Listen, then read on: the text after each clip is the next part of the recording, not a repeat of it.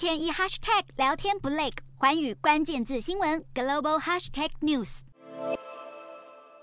天然气是氨等多数氮肥最主要的原料。然而，在西方国家制裁俄罗斯的冲击下，欧洲天然气成本居高不下，而且高达美国的八到十倍，非常惊人。这也导致欧洲的氮供应商产能进一步萎缩，包括德国化工大厂 BASF、波兰最大氨制造商以及化肥业者都纷纷加入了减产或是停产的行列，让欧洲氮肥原料氨的总产能下降了百分之三十八，而且实际减产的情况可能还更严峻。在欧洲化肥供应量下降的情况下，化肥的价格也跟着水涨船高。分析师担忧，化肥昂贵势必将冲击粮食产量以及食品的价格。而在欧洲肥料短缺之际，另一边的俄罗斯却有将近八百万吨的肥料和种植原料，因为西方的制裁而卡在转运码头，无法运出。